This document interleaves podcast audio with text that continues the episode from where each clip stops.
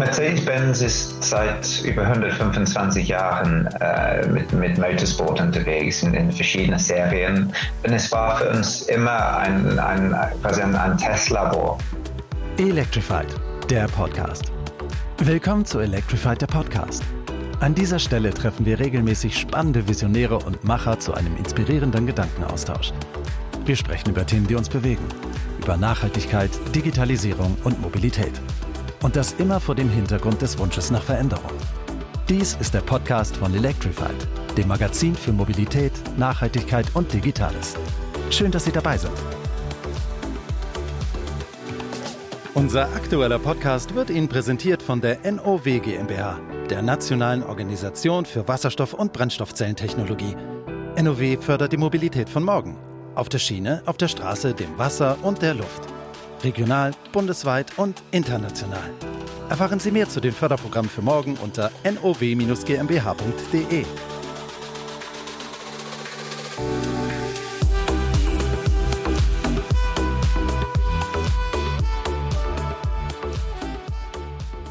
Hallo und ein herzliches Willkommen zum neuen Podcast von Electrified.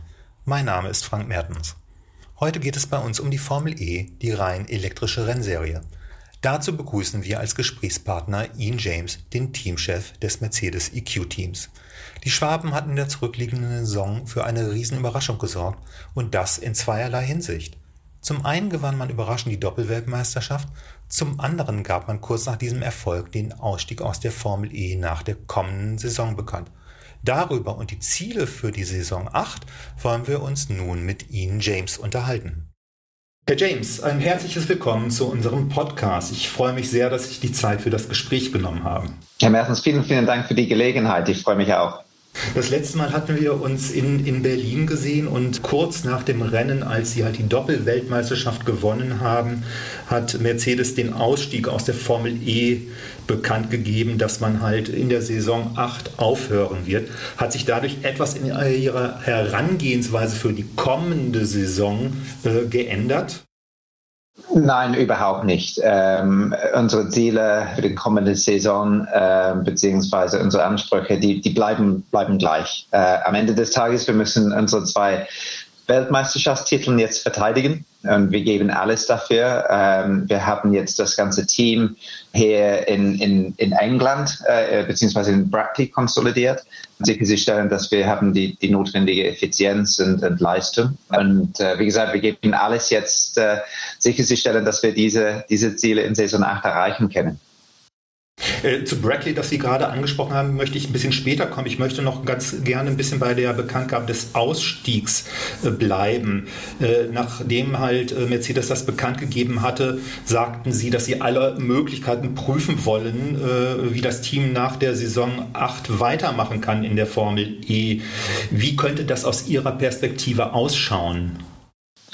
Es gibt ähm, verschiedene Optionen beziehungsweise äh, Möglichkeiten für das Team äh, nach Saison 8. Und wir sind momentan äh, proaktiv dabei, ähm, sicherzustellen, dass wir ein, eine sehr positive Zukunft ähm, dafür haben. Wir untersuchen momentan alle, äh, alle Möglichkeiten beziehungsweise Optionen. Ich bin nach wie vor zuversichtlich, dass äh, das Formel E äh, eine richtige Plattform ist und, und hat viel Potenzial für, für, für die Zukunft. Und, und in, in diesem Sinne finde ich eine super Gelegenheit für, für diese Weltklasse-Team, dass wir auch äh, mit Formel E äh, solche Sachen verantreiben können. Hm. Sie haben ja jetzt noch ein bisschen Zeit, um alle Möglichkeiten zu prüfen. Haben Sie so ein Gefühl, ab wann das entschieden werden könnte oder bis wann sich das entscheiden müsste? Bis Mitte der kommenden oder der, ja, der kommenden Saison? Gibt es da so eine Zeitspanne, äh, wo Sie sagen, bis dahin müsste das soweit sein? Ja, klar, es gibt, es gibt keinen ähm, Maßstein, wo wir sagen, äh, wir müssen ähm, auf jeden Fall bis, bis den Zeitpunkt ähm, eine, eine endgültige Lösung vorhanden haben. Ähm, allerdings natürlich es ist mein, mein Anspruch beziehungsweise Erwartung, dass wir Anfang 2022 schon ähm, eine Idee haben, äh, wo die Reise hingeht. Aber am Ende des Tages unser Fokus liegt ganz klar auf Saison 8 und sicherstellen, dass mit dem Mercedes EQ Formel E-Team, äh, dass wir nochmal äh, den richtigen Ziele bzw. Erfolg hinkriegen können. Äh, Nick de Vries als Weltmeister, aber auch Stoffel van Dorn sind eine wirklich fantastische Saison äh, gefahren, die hinter ihnen liegt. Gibt es schon eine finale Entscheidung, mit welchen Fahrern Sie in die kommende äh, Saison gehen werden? Ja, ich bin, äh, bin natürlich sehr, sehr stolz auf, auf beide unsere Fahrer. Die sind nicht, nicht nur unglaublich schnell äh, als Rennfahrer, sondern die hatten auch beide ein, eine sehr wichtige Rolle in die, die Entwicklung von unserem Team äh, gespielt. Ähm, die sind am Ende des Tages äh, echte Teamplayer. Und äh, in diesem Sinne, es, es wird mich echt freuen, wenn wir, wenn wir die Reise äh, nochmal zusammen mit beiden Fahrer äh, vorantreiben können. Äh, allerdings warten wir bis äh, äh unsere ähm, offizielle äh, Team-Launch, bis wir äh, genau diese Entscheidung kommunizieren können. Ähm, es ist auch kein, kein Geheimnis, dass nicht eine gewisse Interesse erweckt hat, unter anderem beim, beim, beim Formel 1. So ja, schauen wir mal. Äh, wann ist denn dieser Team-Launch? Äh, äh, wann werden Sie denn das, ihr, ihr Team bekannt geben? Ja, das werden wir Richtung Ende November, so im Prinzip in, in äh, ja im Rahmen unserer äh, Valencia-Tests äh, ähm, dann vorstellen. Nick de Vries ist im letzten Rennen in Berlin äh, auf Platz 8 gefahren. Wie sehr hat sie denn überhaupt sein ganzes, ja, sein, seine ganze Leistung, seine ganze Performance über die Saison halt überrascht? Oder haben Sie eher erwartet, weil Sie wussten, dieses Potenzial steckt in ihm? Dass das für Sie jetzt gar keine große Überraschung ist, dass er so eine gute Performance hingelegt hat? Nein, es, es war für uns keine Überraschung. Das hatten wir schon in, in Saison 6 gesehen, dass wir genau die richtigen Zutaten im Team beziehungsweise auch mit unseren Fahrern vorhanden äh, hatten. Und auch vorher, ähm, ich habe immer noch in Erinnerung unsere erste Test äh, mit, äh, mit Nick. Das war, äh, wenn ich das richtig in Erinnerung habe, äh, Richtung Ende Saison 5 vor Anfang Saison 6. Ähm, und wir waren dann zusammen in, in, in Italien auf der Rennstrecke. Und Nick hat so einen, einen, einen Reifegrad äh, gezeigt, nicht nur als Fahrer, sondern auch, wie vorher gesagt, als, als Teamplayer. Und es war für mich ein, ein auf Englisch gesagt, ein No-Brainer, äh, ihn ins Team zu holen. Und ähm, ja, wie gesagt, ich bin, bin echt stolz auf seine Leistung, beziehungsweise die Leistung von, von Stoffel. Ohne diese, diese Pole Position, der, der er am, am letzten Rennen in Berlin geschafft hat, hatten wir auch die Weltmeisterschaft, das Team-Weltmeisterschaft nicht gewonnen. So, ähm, die haben beide eine sehr wichtige Rolle gespielt und ähm, ja, die, die haben nach wie vor viel anzubieten. Wie, wie, zuversichtlich waren Sie aber wirklich vor, vor Berlin, vor den Finalrennen, dass es zumindest ein Titel wird? Sie waren ja nicht unbedingt die ganze Zeit über zufrieden. Es gab ja eine Vielzahl von Up- und äh, Up and Downs während der Saison, wo es aus irgendwelchen Gründen dann halt doch nicht so richtig gelaufen ist, so wie Sie sich das gewünscht haben. Von daher klar, man hofft es, dass es klappt mit einem Titel, aber am Ende sind es zwei geworden. Haben Sie wirklich so äh, gesagt, ja Mensch, einen holen wir auf jeden Fall? Nein, das ist einfach bei Formel E nicht möglich. Vor das letzte Rennen, es gab viele Fahrer beziehungsweise äh, verschiedene Teams, die die Titel ähm, abholen könnten. Und ähm, es war einfach unberechenbar. Wir haben diese Chaos-Theorie äh, bei, bei Form E, vor allem bei, beim, beim äh, Qualifikationsformat. Und, und das spielt auch eine ein, ein, ein wesentliche Rolle zu den Ergebnissen. So, nein, äh, wir hatten kein, wir waren nicht sicher, was am Ende des Tages äh, passieren könnte. Es war nur für uns wichtig, dass wir das Rennen, das letzte Rennen, genau wie alle anderen Rennen quasi strategisch beziehungsweise ähm, operativ äh, durchgeführt hatten. Und, und, da haben wir äh, meiner Meinung nach das gut hingekriegt. Welche Bedeutung spielt denn momentan für Sie noch die Formel E als Testumfeld für die Elektromobilität? Eben hatten Sie ja schon gesagt, Sie glauben halt an die Rentenserie, aber was bedeutet das jetzt für, ja, für die äh, Entwicklung der Elektromobilität?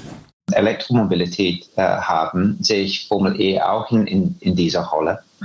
Und wir, wir, wir sehen das auch jetzt in, äh, in der Tat. Wir haben unsere Entwickler, die, die haben diese, diese Formel E-Triebstrang entwickelt. Die sind jetzt äh, in Zusammenarbeit mit äh, den Kollegen und Kolleginnen ähm, in Stuttgart unterwegs, die nächste Vorstellungsfahrzeuge dann zu entwickeln. Und äh, die Technologien, die werden schon innerhalb der nächsten paar Jahre äh, in der Straßen-Pkw dann äh, zu finden.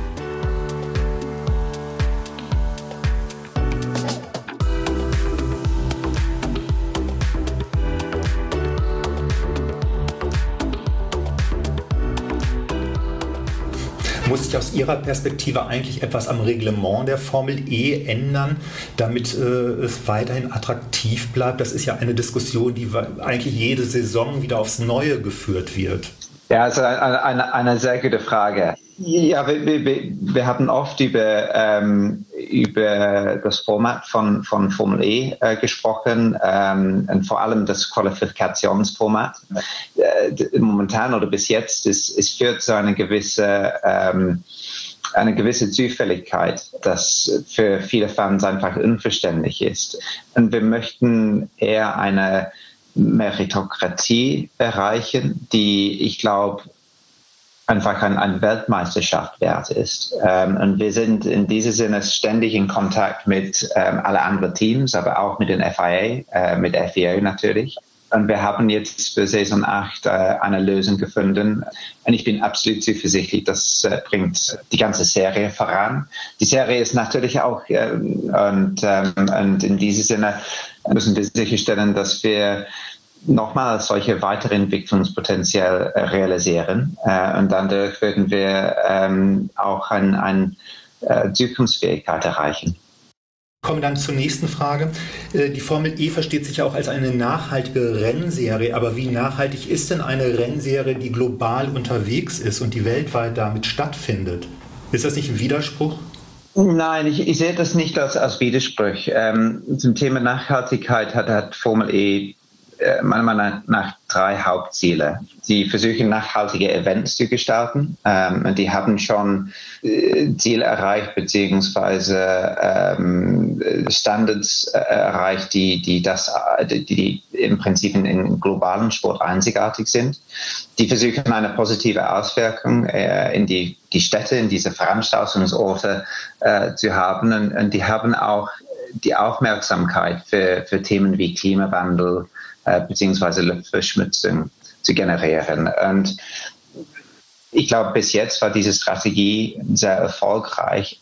Allerdings, ähm, wie Sie gerade erwähnt haben, wir sind ein global, globaler Motorsport. Und ich glaube, es, es, liegt in unserer Verantwortung, sicherzustellen, dass unsere eigenen Prozesse, die, die müssen wir ständig bewerten und, und durch konkrete Maßnahmen dann sich zu verbessern. Ähm, und wenn wir das hinkriegen, dann ist es für mich auch kein, kein Widerspruch. Lassen Sie uns über Bradley reden. Das hatten Sie ja eingangs schon ganz kurz. Äh, das Werk dort verfügt ja über modernste Einrichtungen wie ein Windkanal und Fahrsimulatoren. Kann das Formel E-Team auf die gleichen Ressourcen zurückgreifen wie das Formel 1-Team? Ähm, teilweise schon. Und das ist natürlich ein, ein Vorteil, dass wir Teil dieser Mercedes Motorsport Familie sind. Zum Thema Windkanal, das ist nicht ganz so wichtig bei Formel E wie beim, beim Formel 1. Es, es hängt, dass wir äh, zusammen mit dem Fakt, dass wir im Prinzip die gleiche Karosserie für alle Wettbewerben dann haben. In, in Formel 1, das ist natürlich äh, ganz anders. Aber zum Thema Simulator, das ist vielleicht wichtiger bei Formel E als bei, bei Formel 1. Und da haben wir äh, eine super Gelegenheit hier in Brackley äh, sicherzustellen, dass wir die absolut beste Lösungen äh, entwickeln können. Und es ist so wichtig, weil wir für die Formel E-Events im Prinzip nicht die Gelegenheit haben, äh, auf der Rennstrecke unsere, unsere Prozesse, die Fahrer und alles zu, zu üben ähm, am Ende Tages, die sind, die sind temporär. Und es bedeutet, wir müssen alles dann auf dem Simulator äh, prüfen äh, bzw. weiterentwickeln. Und deswegen ist das für uns äh, ganz so wichtig. Das, das Formel-1-Team von Mercedes AMG ist ja auch in Brackley beheimatet. Können Sie genau die gleichen Ressourcen nutzen wie halt die Formel-1-Kollegen dort? Nein, die, die, die sind separat. Und das ist auch ganz wichtig. Formel 1 hat natürlich ein, ein, ein eigener Cost Cap jetzt. Wir würden auch in Saison, Saison 9 einen ein, ein eigener Cost Cap haben. Und wir müssen eine ganz klare Trennung zwischen die äh, beiden äh, Unternehmen dann haben. Allerdings haben wir trotzdem einen ein, ein super Vorteil äh, von dieser Zusammenarbeit, da wir einfach das Spirit von den Team übernehmen können. Wir reden oft beim Formel 1 über diese sogenannte No-Blame-Kultur dass, dass, wir keine Vorwürfe dann haben. Ähm, das haben wir eins zu eins beim Formel E übernommen. Und das macht schon ein, ein ein wesentlicher Unterschied, ich glaube. Und das ist für uns ein, ein, auf jeden Fall ein Wettbewerbsvorteil. Die kommende Saison beginnt äh, im, erst im kommenden Jahr. Ab wann geht denn für Sie die Vorbereitung los oder stecken Sie eigentlich schon mittendrin in dieser, in dieser Vorbereitungsphase? Ja, die, die, es hört nie auf. Ähm, ich glaube, die Vorbereitung äh, für, für Saison 8 ist schon angefangen, äh, vielleicht die, die Tage, vielleicht nicht am nächsten Tag nach Berlin, vielleicht ähm, äh, wir hatten äh, eine kleine Karte gehabt, aber auf jeden Fall zwei Tage später haben wir äh, damit sind wir damit angefangen.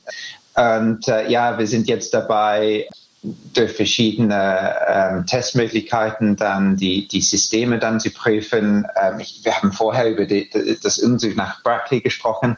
Ähm, äh, wir haben viele neue Systeme, viele neue Prozesse, ein paar neue Mitarbeiter äh, dabei. Äh, und wir müssen sicherstellen, dass wir äh, für Anfang Saison 8 matchfit äh, sind. Und ähm, unser erster richtiger Test äh, findet dann am, am 29. November in Valencia statt. Und das ist die erste Gelegenheit, unsere Leistung äh, gegenüber unseren Wettbewerben dann anzuschauen. Hm. Was bedeutet denn diese neue Streckenauswahl? Südafrika und Korea beispielsweise sind neu hinzugekommen in den Rennkalender.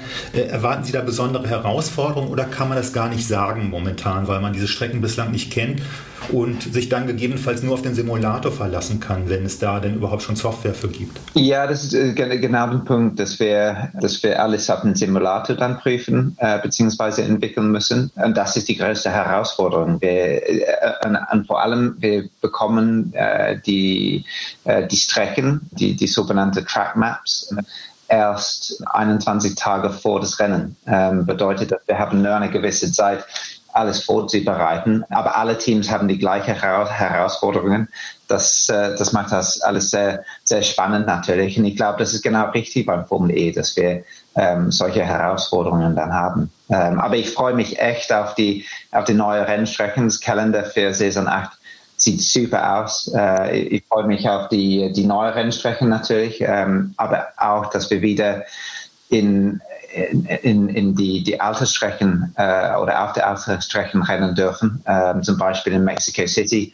Äh, die Atmosphäre dort ist einfach wunderschön. So ich, ich freue mich echt. Wie schaut es denn mit Ihrem, mit Ihrem Autos oder Ihrem Auto, wenn wir das in der Einzahl äh, sehen? Muss da noch viel optimiert werden oder waren Sie mehr oder minder damit sehr zufrieden, wie sich äh, die Performance dargestellt hat in der vergangenen Saison? Ja, hardware-seitig ist alles äh, homologiert. So normalerweise dürfen wir für, äh, von, von einer Saison nach den anderen alles neu entwickeln. Ähm, aber wir hatten vor 18 Monaten geschätzt, zusammen mit allen Teams, äh, beziehungsweise den FIA und FIA, die Entscheidung getroffen, wir müssen Kosten senken. Und, und auf diesem Grund haben wir die Homologation nicht nur für ein Jahr, sondern für zwei Jahre ähm, das jetzt zum ersten Mal.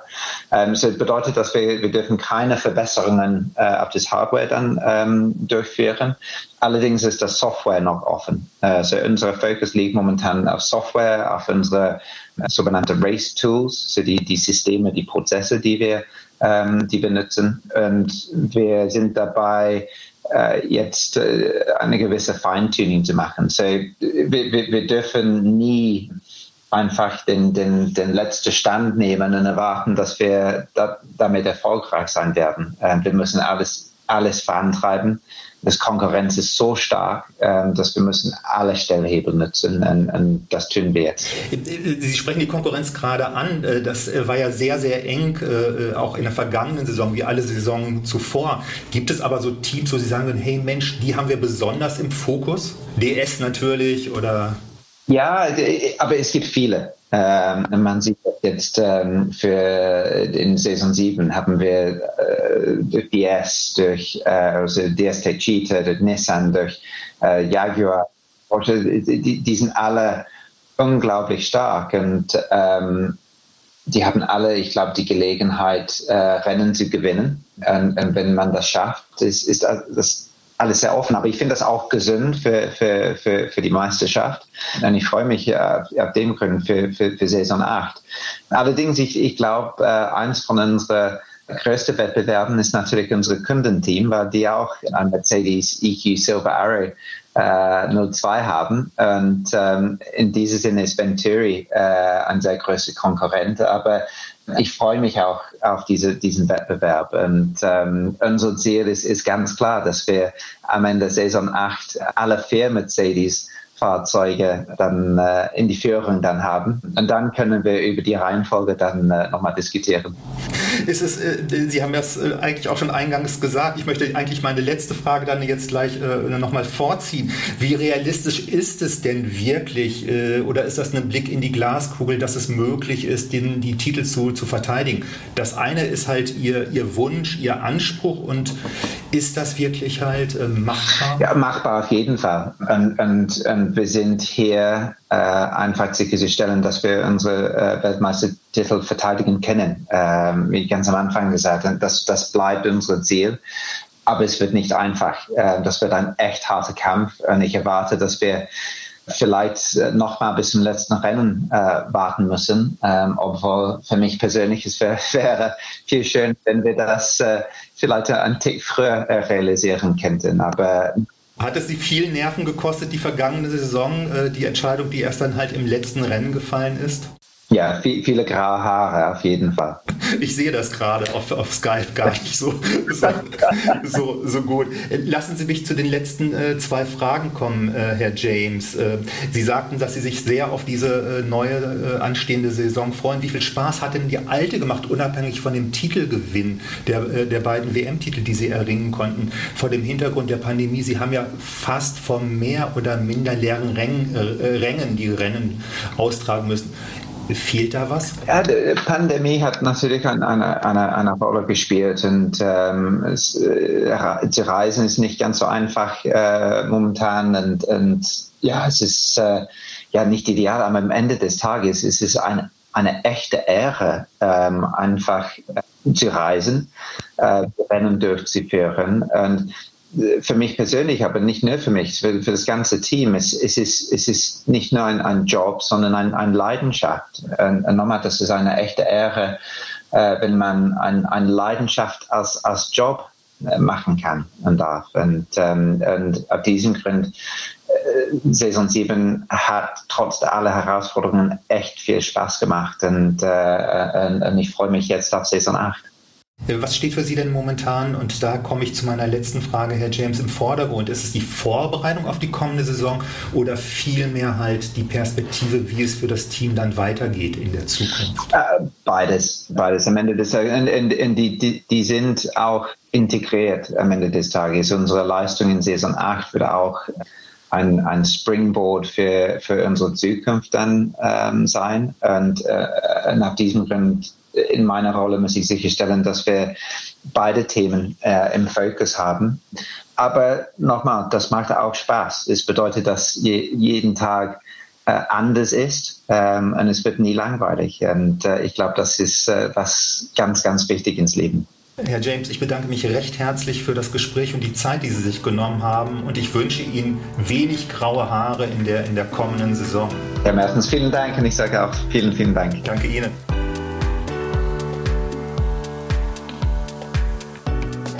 Vielen Dank für Ihr Interesse an Electrified, der Podcast. Sie finden uns auf Spotify, Apple Podcast, Google Podcast und natürlich auf unserer Webseite electrifiedmagazin.de.